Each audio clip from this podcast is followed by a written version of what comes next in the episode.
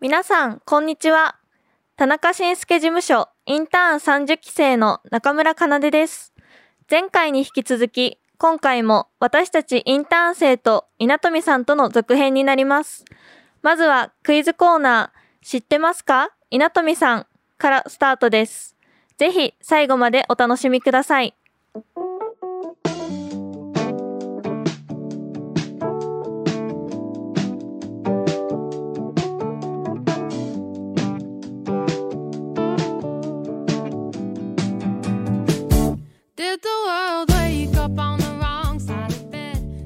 それでは2つ目のコーナーです。知っていますか？稲富さん。ということで、ここからは私たちインターン生から稲富さんに出題させていただくクイズコーナーです。稲富さんは普段政治が専門かと思いますが、今日は私たちの世代の視点で幅広いカテゴリーから問題を考えてきましたので、稲富さんにはぜひ全問正解してほしいなと思います。いや、怖がらなくていいですよ。何これ。まずは中村が担当します。はい。第1問。アニメ、鬼滅の刃からの出題です。2020年に最終回を迎えた日本で大人気となった漫画、そしてアニメ、鬼滅の刃。その主人公である男の子の名前は、〇〇炭治郎と言います。さて、〇〇に入る名字は何でしょう？ちなみに、その名字がついた福岡県にある神社は、鬼滅の刃の聖地として親しまれています。それではお答えください。もう全問正解できん。俺、炭治郎、炭治郎はダメ？聞かれたことに答えてください。あの、それ第2条に、ええ10箇条のうちの第2条に書いてあるんです。聞かれたことに答えてないって。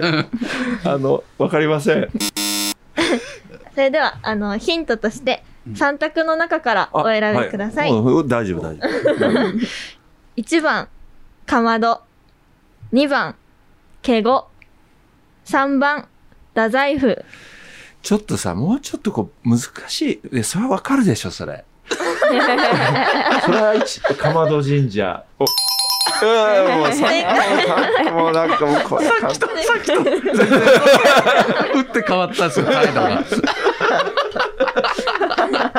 主人公は、かまど炭治郎と言います。はい。稲富さんは、鬼滅の刃を漫画、またはアニメで見たことがありますか？ある。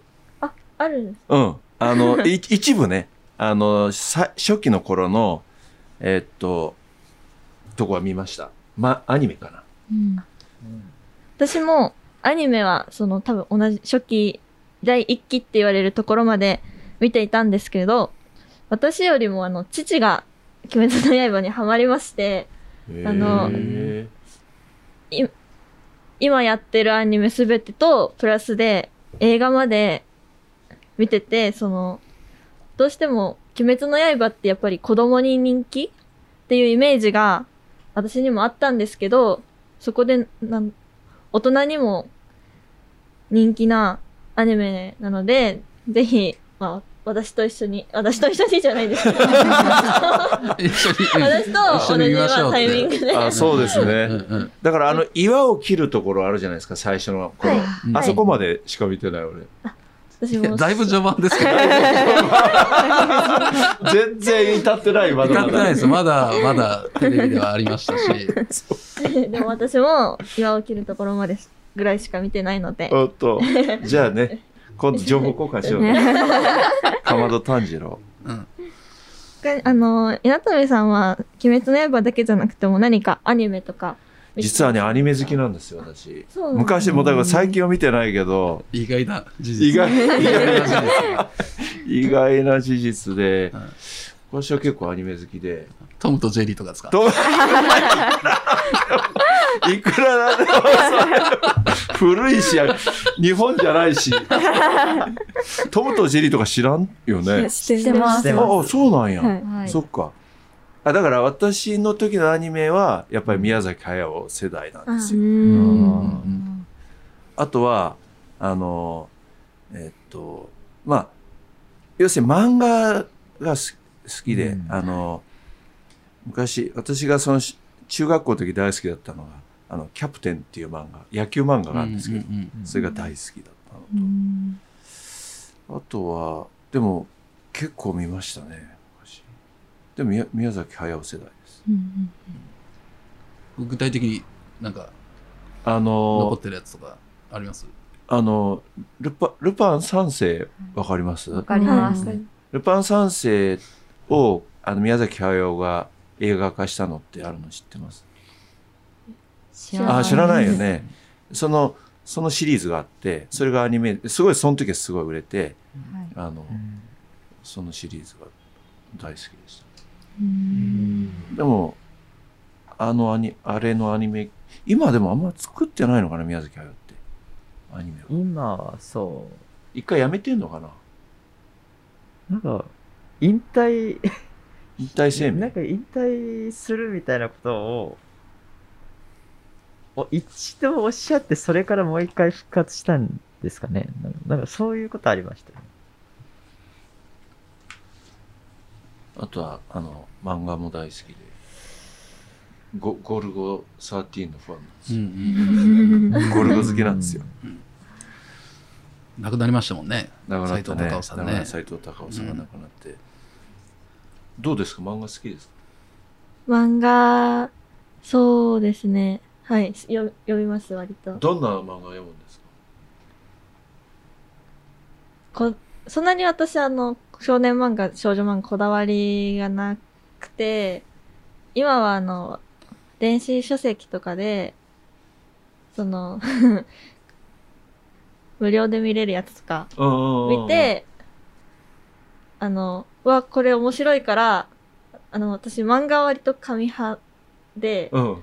買いたいので、あの、買いに行こうと思って、本屋さん行くと、ちょっと、な、あれ、何が買いたい忘れ、あの、メモしないので、なんか、メモすればいいんですけど、本屋さん行って、買いたかった漫画漫画が思い出せなくって、何も買わず帰ってくるみたいな。漫画は紙派なのあ、漫画は紙派です。よ ねリアル派なのよねはい。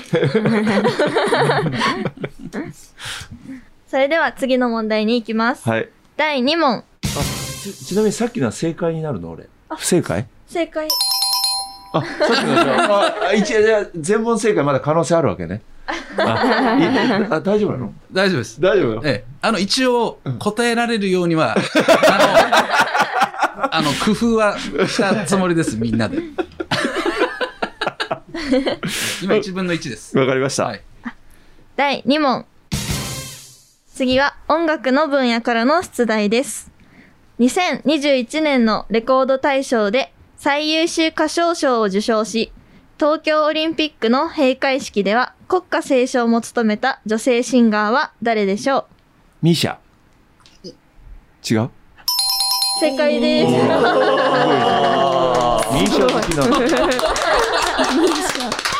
てか女性シンガーってミーシャ。早い。ぼっちりでしょ？ちょっとなんかあの選択肢とか用意しあ、不要なヒントはちょっと用意してて、彼女は去年の紅白で大トリを務めたっていうのと、まあ、あともう一応3択で、まあ、A が宇多田ヒカル、B、AKB、C、ミーシャってちょっとさそんな選択肢はいらないんじゃないの？乗ってきたね。乗ってきましたね、えどんどん来てよあの、ミーシャさんは、その、それ、東京オリンピックで国歌斉唱も務めたってことで、東京オリンピックは実際にご覧になってたんですか？いやえーっとテレビでねああ、テレビで。テレビでねもちろんねうん。稲富さんがあの、とパラリンピックで金メダルを取られたあの、道下選手が、を大変尊敬してらっしゃるとお聞きしたんですけど、その方は、もう、時、その方もテレビで見ていたんです。そうですね。あのちょうどえーっと昼間やったかな？夕方やったかな？あの放送されたんでずっと見てましたね。今朝もう大堀公園走ってきたんですけど今日走ってましたよ。道下さん、うんうん。あの見ます？写真撮ったんですよ俺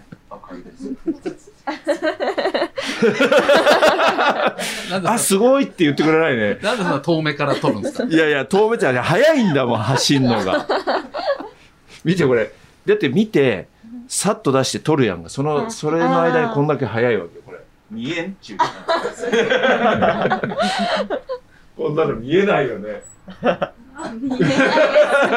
ごめんね。全然見えないね、これね。すいません。あ、なんか先ほどもおっしゃられたように、あの、い稲富さんは趣味があの、ランニングってことで、あの、私自身はちょっと運動があまり得意というか好きではないので、どうして、その、あ始めたきっかけっていうか、なんで好きなのかとかお聞きしたいなと。えっとですね、えーっと、2000、これ仕事してて、やっぱり体力が必要だなと思ったことがあってね。はい。それで、やっぱり体作りしなきゃいけないと思って、えー2014年か、だから5、6年前に始めたんですよね。で、あの、福岡で、まあ、この2年やってないですけど、マラソンが、あの、フルマラソン、市民マラソンがあるんで、うんとにかく体作りのためにそれ出ようと思って、走り始めたのがきっかけで、えーっと、あの、だから42.195キロのあの、福岡マラソンを、これまで何回か出て、で、えーそれに向けて準備して、えー出てる感じなんですよ。そうすると、まあ、あの、えーなんていうかな、あの、しんどいんだけど、でも、すごいこう、終わった後の充実感がやっぱあって、それで今も、まあ、今はまあ週末ちょっと走るぐらいですけど、牛田さんも今走ってくれてますけど、一緒に。ありがとうございました。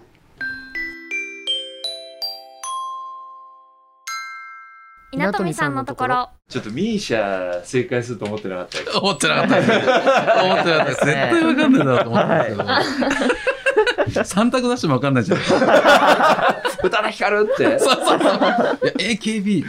AKB でしょって、どうせ。はい。では次に参りたいと思います。はいえー続いて、えーここからは竹光が担当いたします。で,、えーでは、第3問。えー就職活動に関する問題です。お学上という会社がですね、調査を行いました。2023年卒の卒業予定者を対象とした就職人気企業ランキングで、えー1位には伊藤忠商事、2位には講談社が入りました。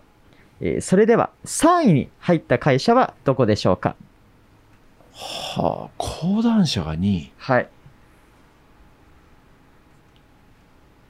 藤忠講談社。三菱 UFJ。はい。えーそれではヒントになりますが、実はですね、3位にもあの出版社が入っておりまして、ああ、そうなんや。まあ、こちらあのコミックも出版している大手企業になります。はい、はい、はい。幻冬舎あ何？いや、面白かった、今。検討者が出るとは。いや、あの、ね、みあの、読みますけどね。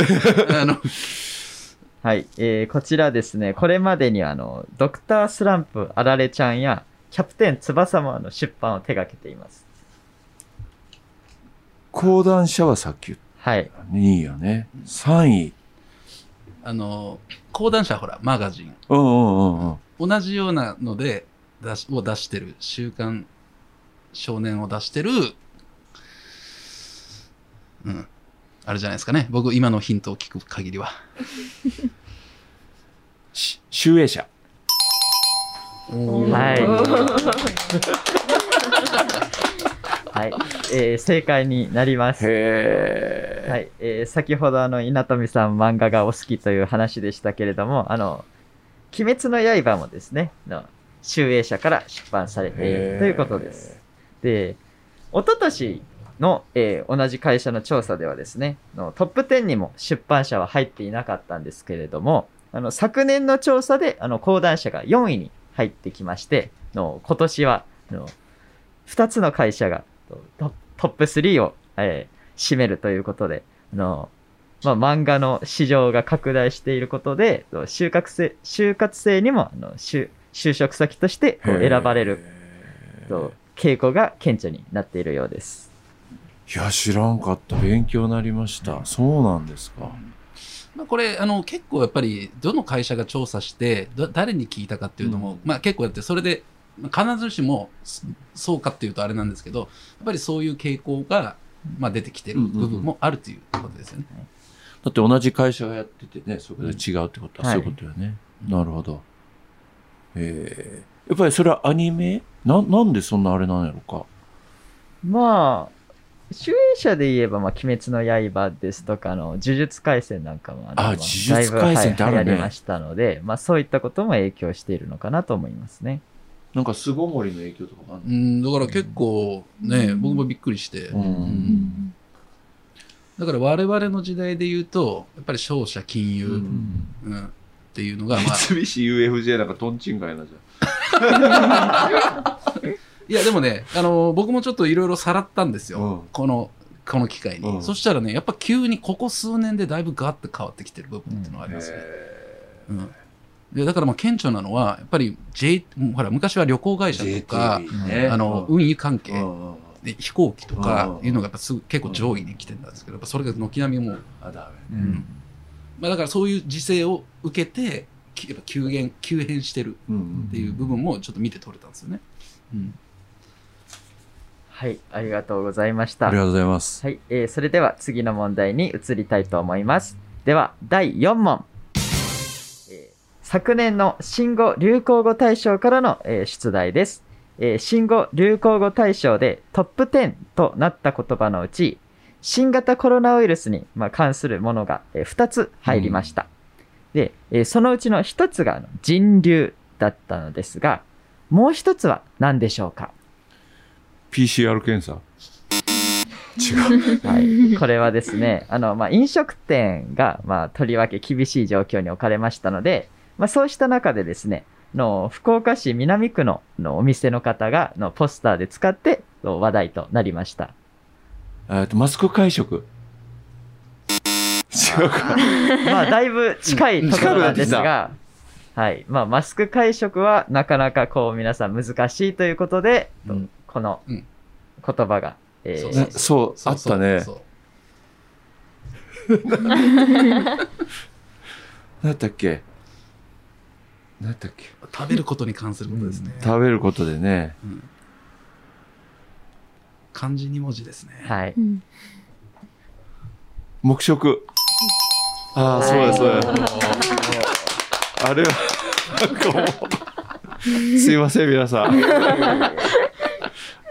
あれ、はい南区の人やったっけ？あそうなんですよ、えーこの黙食という言葉はですねあの福岡市南区の向かいのというところにありますあの本格派スパイスカレーのお店のあのマサラキッチンっていうお店のあの三辻さんという方がですねポスターでと使ったことであの全国に広まりました。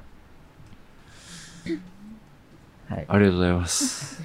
とまあ、先ほども話が少し出たんですが、まあ、今はですねななかなかこう友達とか、えーとまあ、サークルなんかでもこう食事会に行ったり飲み会に行ったりということがこうできないので、まあ、早くあの自由にこう食事に出かけられるような時代になってほしいなと思っています。そうですね。今のところ全問正解ですね。はいいやー、もうこれ、正答率高いね。我々の、ええ、あの、苦心の、ええええあの、尽力の甲斐があったということですね。はい、ではありがとうございました。ちょうど今、ハーフタイムです。さあ、次はどんなジャンルかな。それでは、ここからはアゴーが担当させていただきます。第5問。若者言葉からの出題です。分かったという意味で用いられる了解を、理と表現するように、言葉を短く、何？了解という言葉の頭文字の理を取って、了解を理という風に表現するような若者が現在増えてきているんですが、それと同じように言葉を短く省略して、えー用いる言葉に関する問題になっています。リって使うの？はい、使います、ね。使う？アゴさん？そうですね。アゴさんも使うの？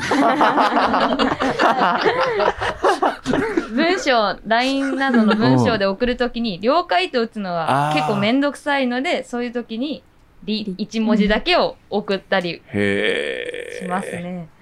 本当？はい。なんか、先行きが怪しいです大丈夫です。ちゃんと3択を準備。して三択す。で、三択をやらないともう厳しいよね。はい。ということで、では、KP という言葉はどういった意味で用いられるでしょうか ?1 番、キーポイント。2番、K-POP。3番、乾杯。いや、それは、もう、あの、バッチリですよ。あの、えー、K-POP。違う？違う？では、1番のキーポイントか3番の乾杯なんですけど、どっちだと思いますか？いや、それは乾杯？マジですか？えじゃあ何 ?KP って言ってやんの？はい。え、最近の若者は、乾杯というのではなく、KP と言ってグラスを合わせるようなことが増えてきています。本当？本当に山本さんやってるそれ。はい、えじインスタグラムなどが最近流行ってると思うんですけど、うんうんその中の動画を投稿する際に KP って言って撮った動画を載せてる若者が結構多い本当多くなってると思いますね。そっか。これ今のは、あの、正解。いや、すうん。最後たどり着いたんで大丈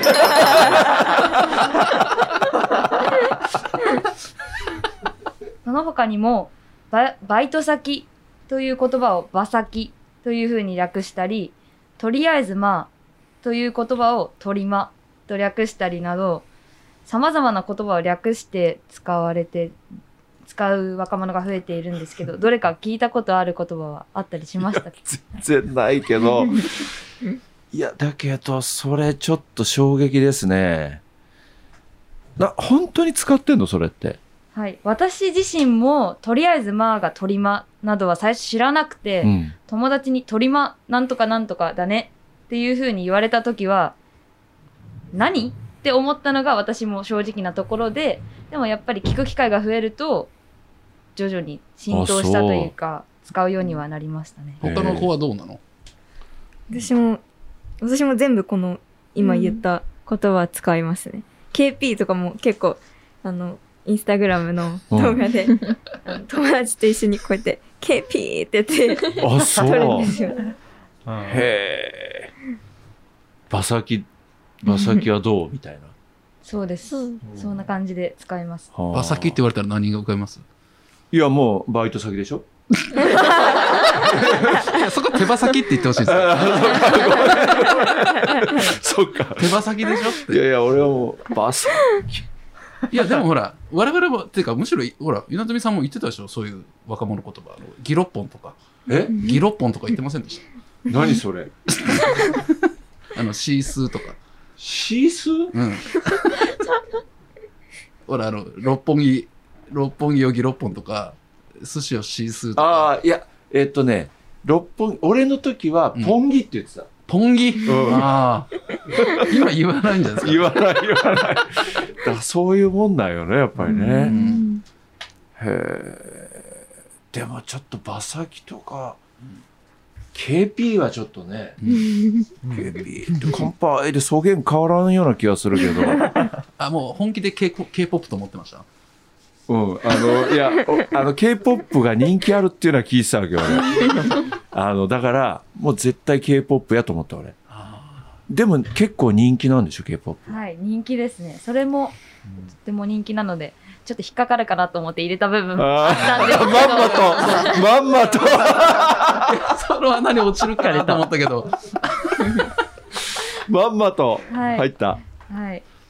いや、すごい人気らしいんだよね、K- やっぱり、あの、K-POP? はい。その問題も、実あは、この後出てくるので、楽しみに していただければと思います。えよし。じゃあ、それでは第6問に移りたいと思います。第6問。スイーツパンのも部門からの問題です。今からのヒントを参考にお答えください。このパンはイタリア発祥です。今話題のスイーツパンで、パンの間にクリームがたっぷりと挟まれているのが特徴です。2021年の流行語にもノミネートされました。福岡市中央区にあるパン屋、アマムダコタンが売り出したものが SNS で拡散し、社会現象になったことで有名です。さて、このパンの名称は何でしょうか？もうね、もう、それはもうわかりますよ。ほ福岡つながりもありますからね。うんえっと、マリ、マリトツォ。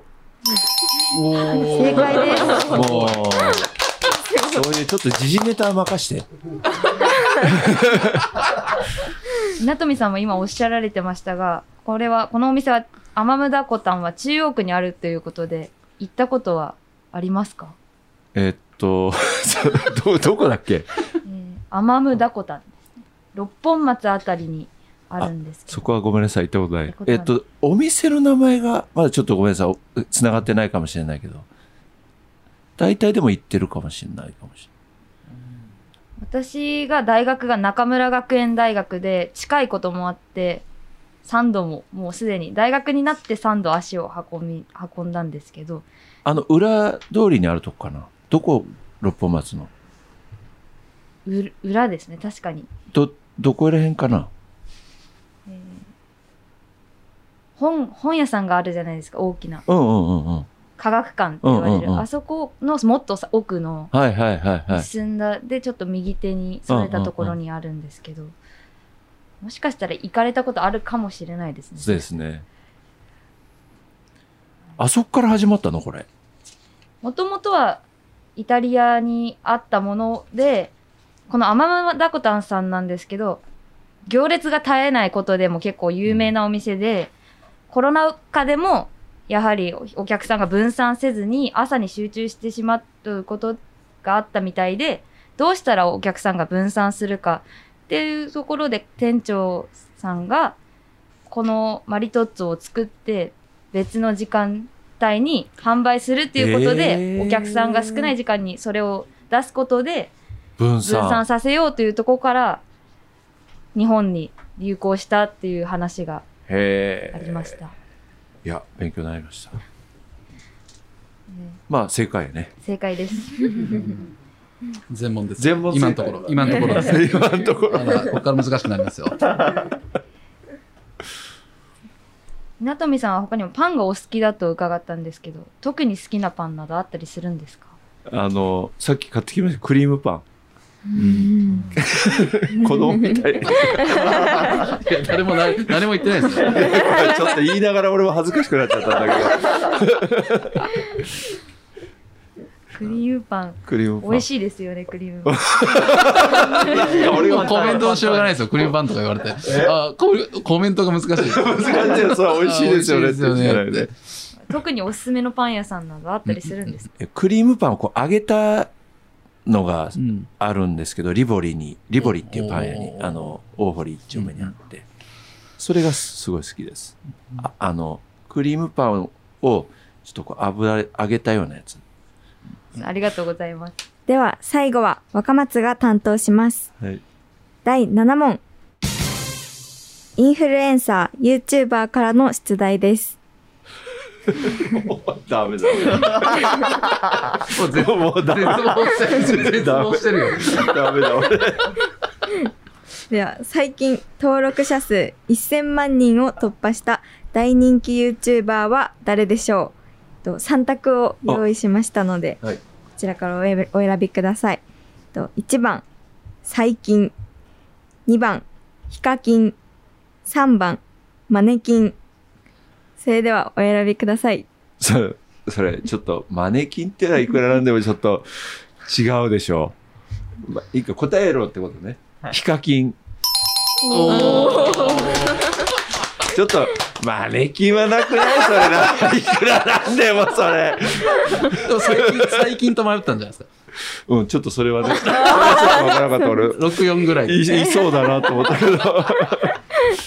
なんか聞いたことは、な、あ何の人？ヒカキンは、あの、なんか、バター1キロあげてみたとか、うんあの、問い箱20段飛んでみたみたいな、その企画系、面白い企画をやって、それを動画に、動画で投稿するっていう面白いの？なんです。けど、そうですね。私も、あの、全部は見ないんですけど、結構、あの、再生回数がうん。多いものとかだったら、結構面白いんで、見ますね。ね。そういう企画ものがいいのか。ああ、そうですね。うんなんかうんなんかそういうのがいいのかうん今度やってみたらどうですかな。な何どんな、どんなもんがあんの？こう、できそうなやつだと。まあでも、え、その、でも YouTube って、今すごい使い方が、うん。すごい幅広くて、あの、女性向けだと、その、美容系 YouTuber みたいな、うんうんうん。そのコスメ紹介だったり、ダイエットの、その、知識系の動画だったり、あとはその、ゲームをしながら実況するみたいな動画もあったりとか、で、そうですね、あの、稲富さんだったら、あの、ランニングの動画とか、ランニング、そう、ランニングを大堀公園3周してみたみたいな、うん。そういう動画でも、いいんじゃないかなとちゃんと見てくれるわ、この人。見ないでしょ、それ 絶対。大堀公園泳いでみたなら見るんだよ それは結構ね、ええ。まあ、見てくれるけど、どういう感想かは、あのね、ちょっとわかりませんけどね。わかりました。企画系ね。はい。ありがとうございます。はい。では、続いて、第8問。韓国からの出題です。とダイナマイト、バターなど、数々のヒット曲を生み出した日本の韓流アーティストブームの火付け役である韓国の男性アイドルグループは誰でしょう？とこちらも一応3択を用意しているので、もう諦めてる。もういや、どうぞなんか答えてみたらどうですか？いやいや、もう、もう、ごめん、もう、もう、お手上げでは、1番 CUS、2番 FBS、3番 BTS。ちょっとそれ、FBS とかさ、そのなんかちょっと、ちょっとなんかこう、下に見てない？俺。なんか俺を。繰り返しですけどね。絶望した後、絶望した後元気になる。3番。おお、正解です。そうですね BTS か。なんで出らんやったんやろか、さっき。あ、BTS をご存知ですかなんか聞いたことあるもんね。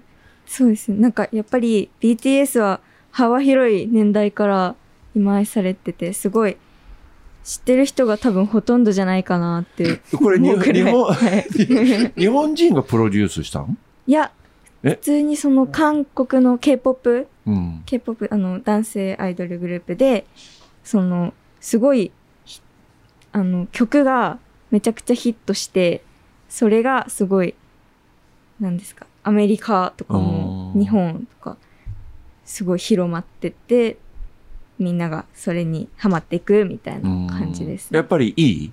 いいですね。あ、そう。はい。だがとっても上手な印象があります。えっと、韓国語で歌うの？日本語も歌うの？日本語の曲もあ,、うんあります。映画の主題歌を担当したりして、その日本の映画だから日本のか日本語で歌ってる曲とかもあります。うーん あの韓 BTS はその韓国の兵役制度うんにその兵役の免除うん。みたいなところの議論がすごい社会的にあってそこのその私がちょうどあのレポート大学のレポートでそこを題材にしてあの書いたんですけどその兵役稲富さんはうん。兵役そのなんていうんですかね BTS はそのえっ、と世界に韓国文化を広めてその経済効果があの大きいから兵役免除するべきなんじゃないかっていうあの意見があるんですけどその免除っていうところにどういうふうに思われますか？あ、そういう議論になったんだ。はい結局免除されなかったわけね。すごいなんかでも今でも結構その議論が続いてるらしいです。あの、これはずっと古くて新しいというか、うん。ずっと韓国の中でやっぱ国内でずっとある問題で、まあ、多少かつてより多分今どれぐらいの期間かなんか、あの、うん。短くはなったんだけど、必ずこれがありますよね。だからスターであったり、えーえー例えば、プロ選手だったりとかも、やっぱりその兵役の期間1年以上にわたってっていうのはありますよね。うんまあこれ国としてのかなり、えーこう、なんていうかな。まだ韓国って、あの、北朝鮮との間では、まだ停戦状態なんですよね。だから停戦では終戦してるわけじゃないということもあって、やっぱりそういう緊張感があって、えーこれ国としてこう実行しているっていうことですよね。だから、うん、なんていうか、やっぱり両面あると思う。あのーそういうことがある意味、えー経て、まあ、あの、私はもうちょっと一世代前だけど、そういうことを経て初めて、えー韓国の男性っていうのは、あの、ある意味成長するっていうことを、まあ、上の世代から私は教えられたというか、だからそこを機に、まあ、えー成長するっていう場でもあるというふうに、まあ、当時の韓国の人に言われたりとか、でな日本人は、日本はないからね、なんでなんですかって言ったら、いや、そういう意味もあるんだと。あとは、いや、国際関係上緊張感っていうのがまだあるからっていうことでしたけどね。まあ、ここは、あの、ちょっと難しい問題だと思いますね。はい。あ、それででも、あの、兵役は免除されたの？されてないの？されてないのかな？BTS がですか、うん BTS はされてないうん。ですねうん。うんうん。だよね。はい。ありがとうございありがます。とうございます。これで、すべての問題が終了しましたがあ、全問正解ということで、おめでとうございます。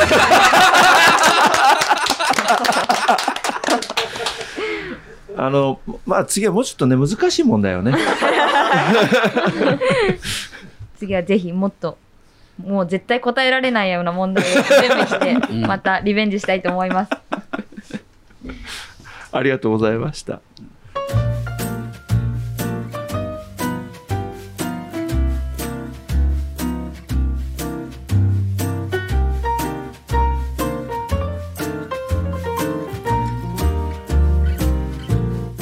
なとみさんのところ。はい、えー、ということでですね、えーもうだいぶ、うこのラジオ番組も進んできましたけれども、もうもういよいよ最後のパートはい。ですかね。えーで、えっ、と、ここからはですね、えー福岡市議会議員の田中伸介が、えー担当いたしますので、よろしくお願いいたします。お願いします。はい。。で、まず、えー、稲富さんが発行している広報誌。で、稲ニュースですね。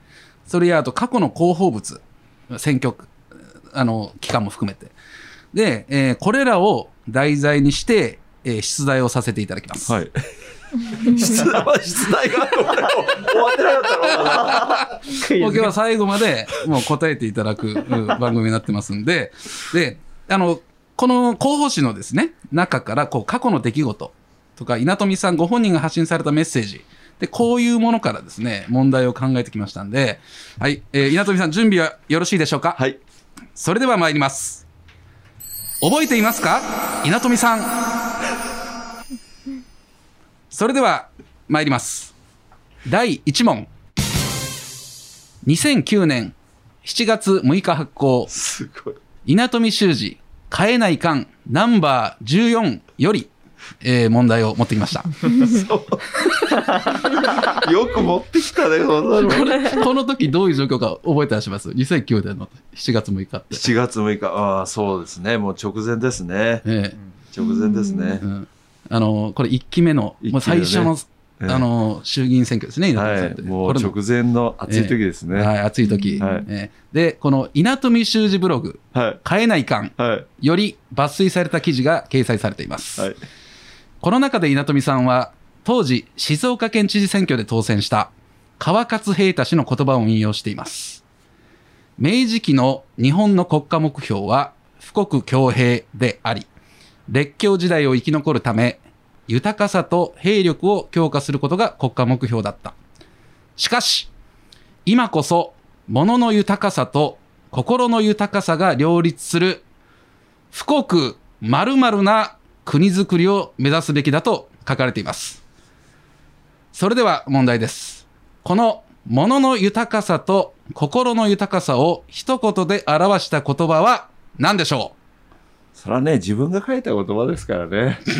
う、うん、有徳。お責任持ってますよ、やっぱり。すごい。でも、13年前ですもんね。えよく見て、そんな見つけてきた方がびっくりするよ、俺。えいや、すごいすごい。いや、でもなかなかほら、ね、やっぱ十何年も前で、もちろんその自分で作ってきたってのあるんですけど、やっぱりね、すべてをね、覚えてるかっていうと、なかなか。だって十何年前ってまだ小学校に入ってるぐらい。この頃の、まあ、あの、この後ですね、えーもう、翌月ですね、はい。えー衆議院選挙ありましたけれどね暑かったですねあの選挙はえーはいで当時の何か、あの、思い出、あの瞬間の前後とかですね、どうでしたかね、今。そうですね。やっぱり、こう政治を変えるっていう、今のお政治を変えるっていう、その、うまあ熱気っていうかですね、期待っていうのをすごく感じましたよね。なんかこう、やっぱり、えーそういう大きなご期待をいただいて選挙まあご支持をいただいたっていうのはすごく今でもうん鮮烈に覚え、鮮烈に覚えてますね。いや、あの時はね、私もやっぱり参加しましたけども、もう熱量が、有権者の熱量がすごかったですね。そうですね。だから、え投票率ももう今と比べれば10ポイントぐらい高かったですし、うんですね政治参加も進んで、またぜひああいうふうにごご期待いただけるように頑張りたいですね。いや、ぜひ頑張っていただきたいと思いますよ。はい。はい。ということでですね、えー第1問は、おなんとノーヒントで、えー正解だちでしたね。えー幸先のいいスタートです。えーそれでは、えー参ります。第2問。2011年よく持ってくるね8月発行、稲ニュースより。この当時、稲富さんは、政府与党として東日本大震災で被災された地域の支援について、様々なお仕事をされていました。被災地、茨城県高萩高萩市にもたびたび訪問されています。覚えていらっしゃいます？はい。その中で、当時の茨城県高萩市市長、松下政経塾の先輩でもあります、草間義雄さんとの取り組みで、茨城県で初のコミュニティラジオを開設されました。それでは問題ですが、そのラジオ局の名前は何でしょうか？じゃあ3択ではい。いきますよ。A、高萩復興 FM。B、高萩災害 FM。C、高萩胸張り FM。さあ、どれでしょう？それは3番と言いたいところですけど、3番と言いたいところですけど、あの、答えは、あの、えー、2番。正解です。えーそうですね。1番、2番、3番ってじゃあ言いましょうね。うん。うんうんあ、ごめんね。はい、えー正解はですね、えー B の高萩災害 FM でした。ああ、これは素晴らしい。えーで、この1期目のですね、はい。えーだからちょ真ん中ぐらいですかね、まあ、終ちょっと終盤ですねねねこの時の前後の取り組みっていうのはどうだったんですそうですね。あの、まあ、2011年の3月11日っていうので、まあ言うと、おまあその前、その後で政治えーの大きな転換点に、まあ日本全体としての大きなあの転換点だったと思います。なんで、えー当時、えー我々はもう3月11日を境に、もうすべてがその東日本大震災の、まあ復旧復興支援、えー災害支援ということに、えーガラッと変わりましたんで、まあ、それに、えーまあ、充実してたっていうことですね。いやーあの時はだから皆さんまだおいくつぐらいかな。まだ10歳まだ小学生かな、そうですね。なんか覚えてます？どうやろうか。あんまり覚えてないかな。そういうテレビでこう流れてたのぐらいは。それは覚えて覚えてます。はい、あの、まあ、私は当時はちょうど小小学校3年の、まあ、3月ですから、もう学年末というところだったんですが、まあ、あの、文字の方には、まあ、津波は来ませんでしたけども、一応校内放送で、あの、まあ、私の家が海沿いということもあって、あの、校区が海沿いということもあって、まあ、海の方には近づかないようにっていうアナウンスが、学校でものされていたのは覚えてます。うんそうですねあとなんか覚えてることあります？いや、私は、その、まあ、あったってことがニュースで流れてて、すごいその、あと毎日も、毎日毎日、その被災地の状況が流れてる、流れてたっていうぐらいの記憶しかなく、うん。なくて、あまり、そうですね、それぐらいしか覚えてないですね、当時としては。どうですか？私も中村さんと同じように、画面上での記憶はあっても、それ以上に覚えているかって言われると、記憶が薄い部分が多いですね。なるほど。うんうん。私はその一緒の小学校のあの同級生のお父さんがちょうどなんか単身赴任で東京の方にちょうどい行ってたらしくてその時の状況みたいなのをあのその友達づてに聞いた覚えがあります。多分ですね、あの、このコロナっていうのがまあ今ありますよね。で、もう2年経って3年目に入って、これ10年ぐらい経ったら、皆さんが多分言ってるようなことを多分今の小学生が10年後同じようなことを言ってる、テレビの中の。でも、皆さん、我々にとってリアルな話じゃないですか、これって。はい。で、10年前、だから、えーっと、ぜひその、東北の方にね、もし行く、うん。まあ今はね、こういう状況だからあれですけど、あの、現地を見るっていうのはすごく、うん。あの、まあいろいろ考えさせられるっていうか、節目だなと思うんですね。まあ10年、そうやって2011年になって、2020年にコロナ感染が拡大して、っていう、この10年ぐらい、こう、ある意味、いろんな災害とか、あの、厳しい出来事が起きるっていうことで、10年後、多分振り返った時に皆さん思うと思うんですよね。だから、ぜひ、もし、東北とかね、行く機会があったら、東京とか、なんか見てもらえると、いろいろ考えさせられることがあるから、まあ日常のありがたさとかね、あの、そういうことを感じられることあるかなと思います。はい。はい。まあ、ちなみに、これ私はですね、この時期は、あの、選挙のそうですね。直前で、えーすごい覚えてますね。私えーで、やっうんぱり、あの、もう1ヶ月前ですよ。そうねう。ん、それからもう、困惑しましたよね。えーやっぱ選挙、自分の選挙もあるけど、今はね、日本がこういうこと、全体がこういうことになってるっていう、まあ、話で、ちょっといろいろ考えさせられた部分がありましたけどね。うんあの時はだから、あの、福岡は直接の、う当然その関わりというか被害っていうのは直接のものはなかったけれども、やっぱり国全体として、えーね、東北地を中心に大変あの厳しいい被害が出たので、あの選挙でねあんな車回して、うんえー投票してくれなんていうのはすごくやりづらくなりましたよね。で、あと、今の福岡の関わり関わりで言うと、あの被災地で発生したあの廃棄物、いはいはいはい。わゆるゴミ、あれを全国でうん分散して、なんとか受け入れるっていう話がまああったんですけどね。えーで、そこで、えーまあ、福岡市も、あの実はそういう議論をしたり、そうね。うん特にやっぱ北九州なんかは、あの結構お大きな議論になったみたいですけどね。んそうでしたねうんまあ、という意味で、やっぱりあの全国的なやっぱり出来事であったとそうですね。いうことなんですね。はいじゃあ、それではよろしいですかね。はい。えーそれでは、えー第3問。2014年10月発行、稲ニュースより問題です。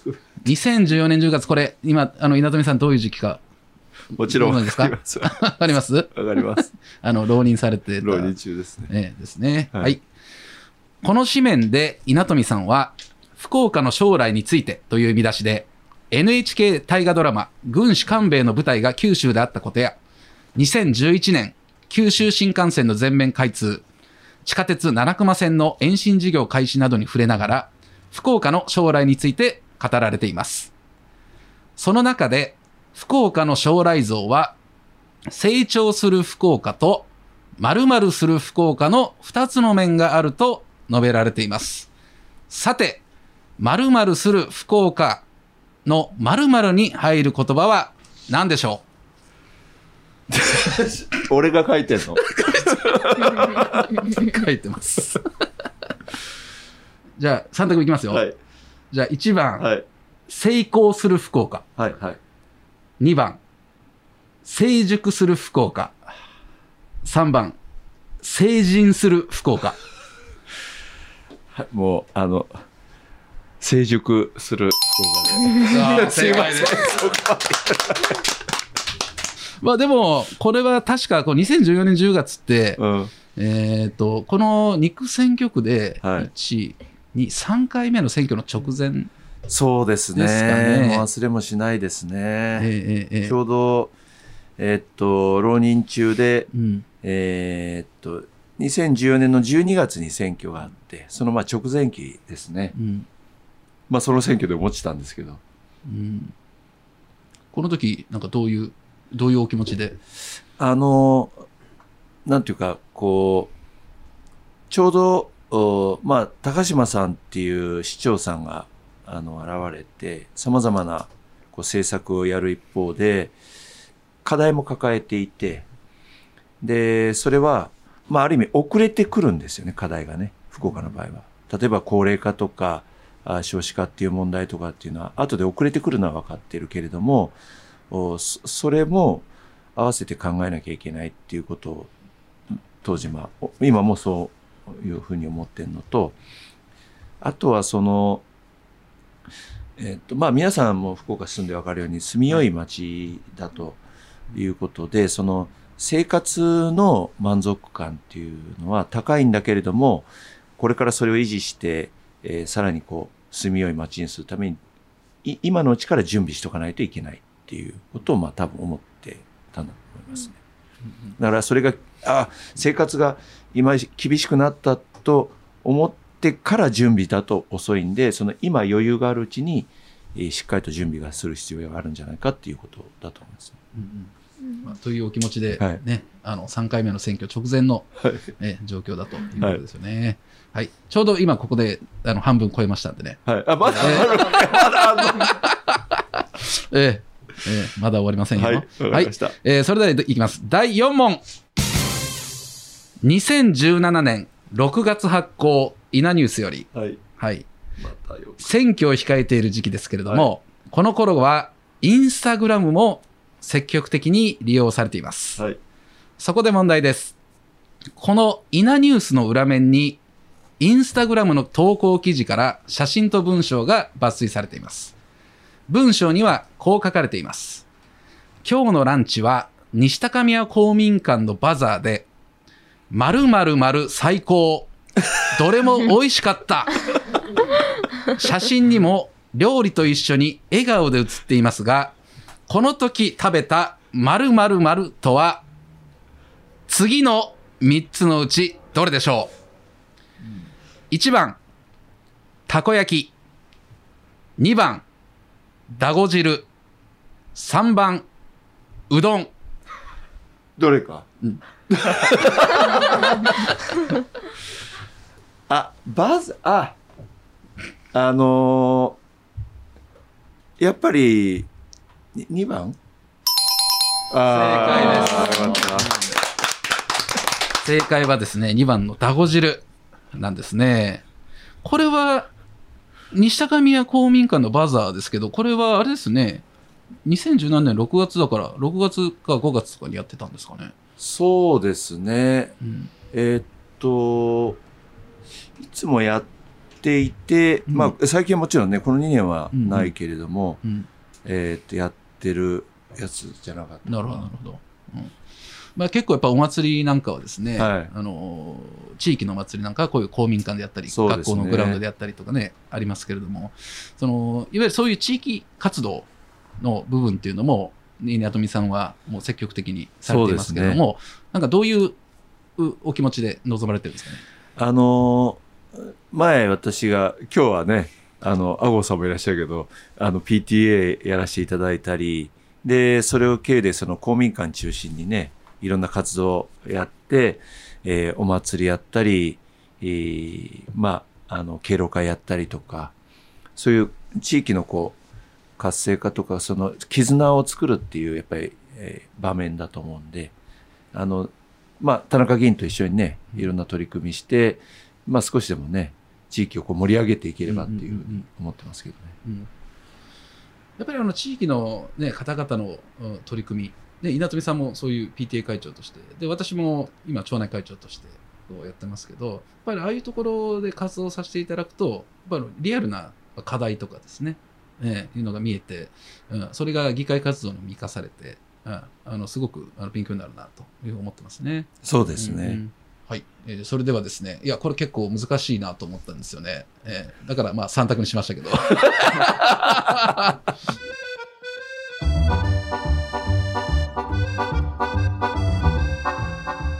稲富さんのところはい、次の方。はい。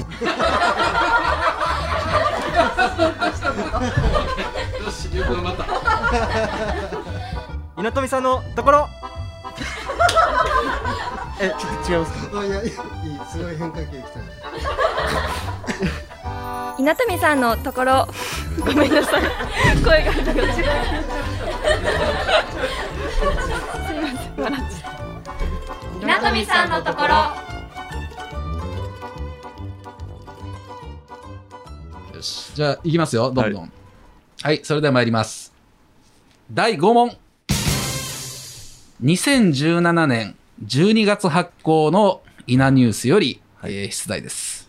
で、この時期はですね、え2期目に、えー当選されて初めてのこの稲ニュースの発行だったんですね。表面には稲富さんが国会議事堂の前でにこやかにガッツポーズをした写真が使われています。そして2期目の抱負も、まあ、書かれているんですね。で、同時にですね、この表面には、第48回衆議院議員総選挙の開票結果も載っています。まあ、当時の2017年の選挙ですね。えーそこで問題です。この選挙で、稲富さんが福岡2区で獲得した票数はいくつでしょう、次の選択肢よりご回答ください。1番、10万938票。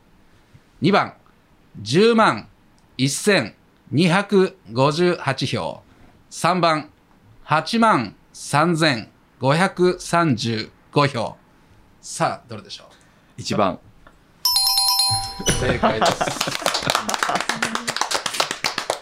ちなみに今み言った3つの数字は覚えてらっしゃいます？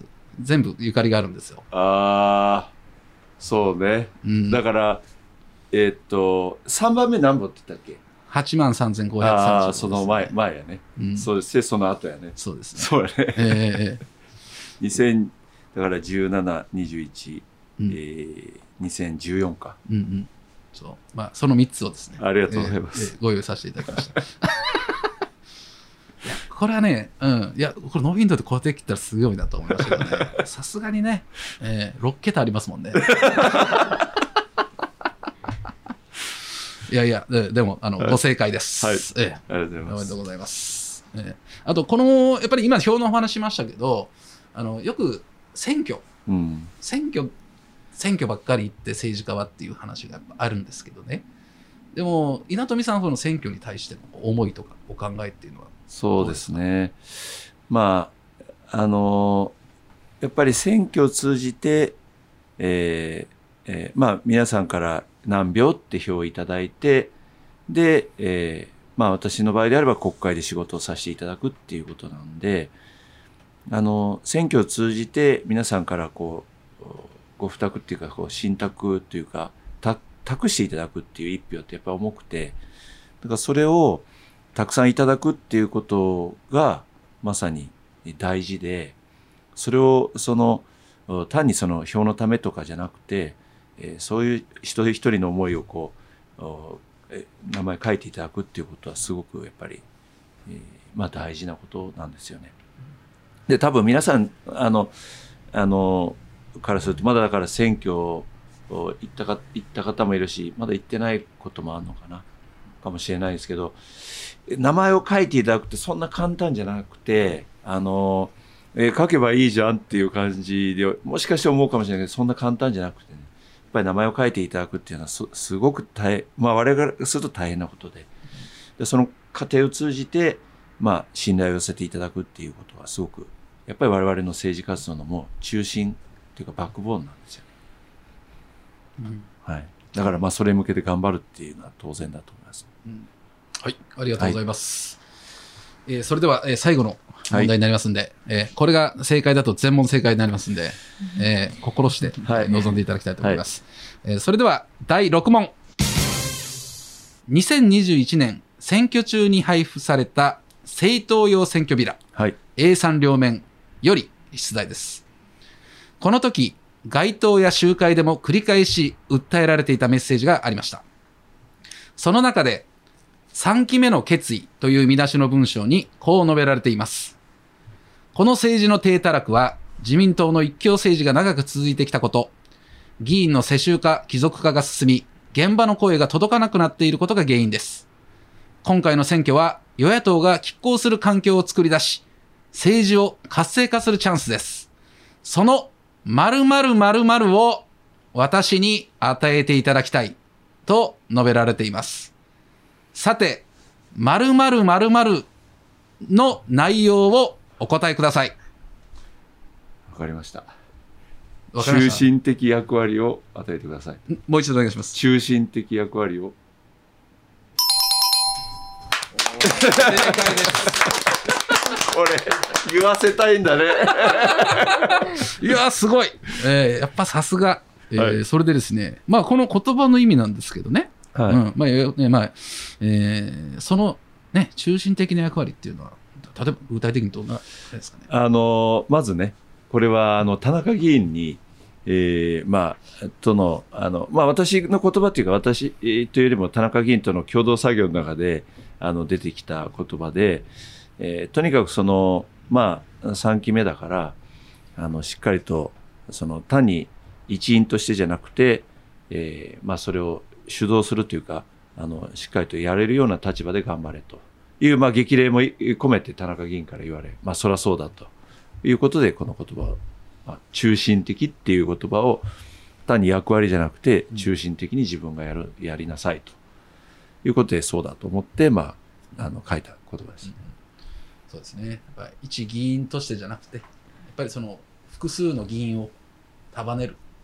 うん。そして、まあその単位がね、グループでも政党でもあるんだけど、まあそこをしっかりと、うん率いていくという立ち位置で、まあぜひ頑張ってほしいという思いが私も当時ありましたんでね。はいえーぜひ、今もまさにその真っ只中に、はい。えおられると思いますんで、えーぜひ引き続き頑張っていただきたいなとはい。思います。はい、えーということでですね、えー覚えていますか、稲富さん。えーはいさすが全問正解。えーということでですね、えー、幕を閉じたわけですけれあども、りがとうございます。えーえーえーはい。ということでですね、えーマイクを司会のアゴさんにお返ししたいなと思いますけれども、どうでしょう？はい。ということで、今回は田中伸介事務所30期生、30期インターン生の企画で進めさせていただきましたが、稲富さんいかがだったでしょうか？いや、まず、私はちょっと本当軽い気持ちで来たんですけど、あの、ちょっと失礼ながら、すごい準備をしていただいたのがすごく伝わって、あの、そのことは本当ありがとうございます。まあ皆さんあの、多分、あの、今日に至るまで、えいろいろ考えていただいたんだなっていうことはすごく伝わって、あの、そのことは本当ありがたいなと思いました。それと、あの、最初いろいろこう、あの、お悩み相談っていう言葉でだったですけども、むしろ私の方が、あ、皆さんこういうこと考えてんだっていうことで、あの、ちょっと勉強にもなりましたし、えーそういうことに対して、あの、田中議員の返答を聞くと、あ、なるほど。と、やっぱり30期目を迎えると、いろいろコツとか、その、なんて言うんでしょうか、皆さんが考えているであろうってことはよく分かっていらっしゃって、私なんかまあちょっと今日初めていろいろ聞いて、なるほどなと思ったこともたくさんありましたね。えーぜひ、なんていうか、ぜひこのインターンの場っていうのは、まあ一生の人生の中で、えーまあ今はね、そう感じないかもしれないけど、そんなにない機会なんで、えー学生の期間で、えーしかも、まあ2月から3月？いい？つぐらいまでなの？3月末。3月末までかな。で、2ヶ月っていう本当に短い期間ですけども、さっきのオーストラリアの2週間っていうのも、すごく、まあ、あの、大事だった2週間だと思うし、この1ヶ月間もすごく大事、あの、大事って、振り返ってみると、あ、あ、その期間あったなって、多分思えるような期間になると思うんで、ぜひ、あの、頑張ってもらいたいなと思いました。本当ありがとう。今日はもう、あの、準備いただいて、ありがとうございました。ありがとうございますありがとうございました。しんすけさん今日の感想いかがだったでしょうか？あいやもう稲富さんのですねやっぱあの最後のおこと言葉がああの私も聞いていて、えーありがたかったなとやっぱ思いますであの君たちもね、結構時間を割いて、まあ、準備をしてで稲富さんの研究もしながらね、ええあの本当にやってもらって、ええで、あのやっぱり若い君たちのやっぱなんていうの考えだとか、まあ、悩みだとか文化だとかいうのはやっぱり実は我々政治家にとってはあのすごくやっぱり貴重なあの情報であったりあの勉強になる内容なんですね。えだから今日稲富さんがおっしゃっていただいたのも本当にそういうふうなそういうふうあの感想を持っていただいたと思うしあの私もあの勉強になりました。うん、で、えー、とインターンについて言うとやっぱりもう残り1ヶ月ちょっとになりましたけれども、うん、今言っていただいたようにぜひあのね、後から振り返ると、うん、あのあの時にこういうことを考えたからこういうことを経験したからと、まあ、いうようなことが後から振り返って、そういうふうに感じられるような、まあ、プログラムをあのこちらも目指して、えーいろいろと準備しますので、えーぜひえーこの残りも頑張ってほしいなというふうに思います。はい、ありがとうございますありがとうございます。それでは稲富さんのところ第15回はここまでとなります番組では皆様からのごご意見やご質問を受け付けています SNS のコメント欄や直接のメッセージこの番組のレビュー欄でも構いません。Twitter はハッシュタグ稲富さんのところとつけてぜひツイートしてください。皆さんのお便りをお待ちしています。今日は稲富さん、しんすけさん、竹光さん、中村さん、若松さん。皆さんありがとうございました。ありがとうございました。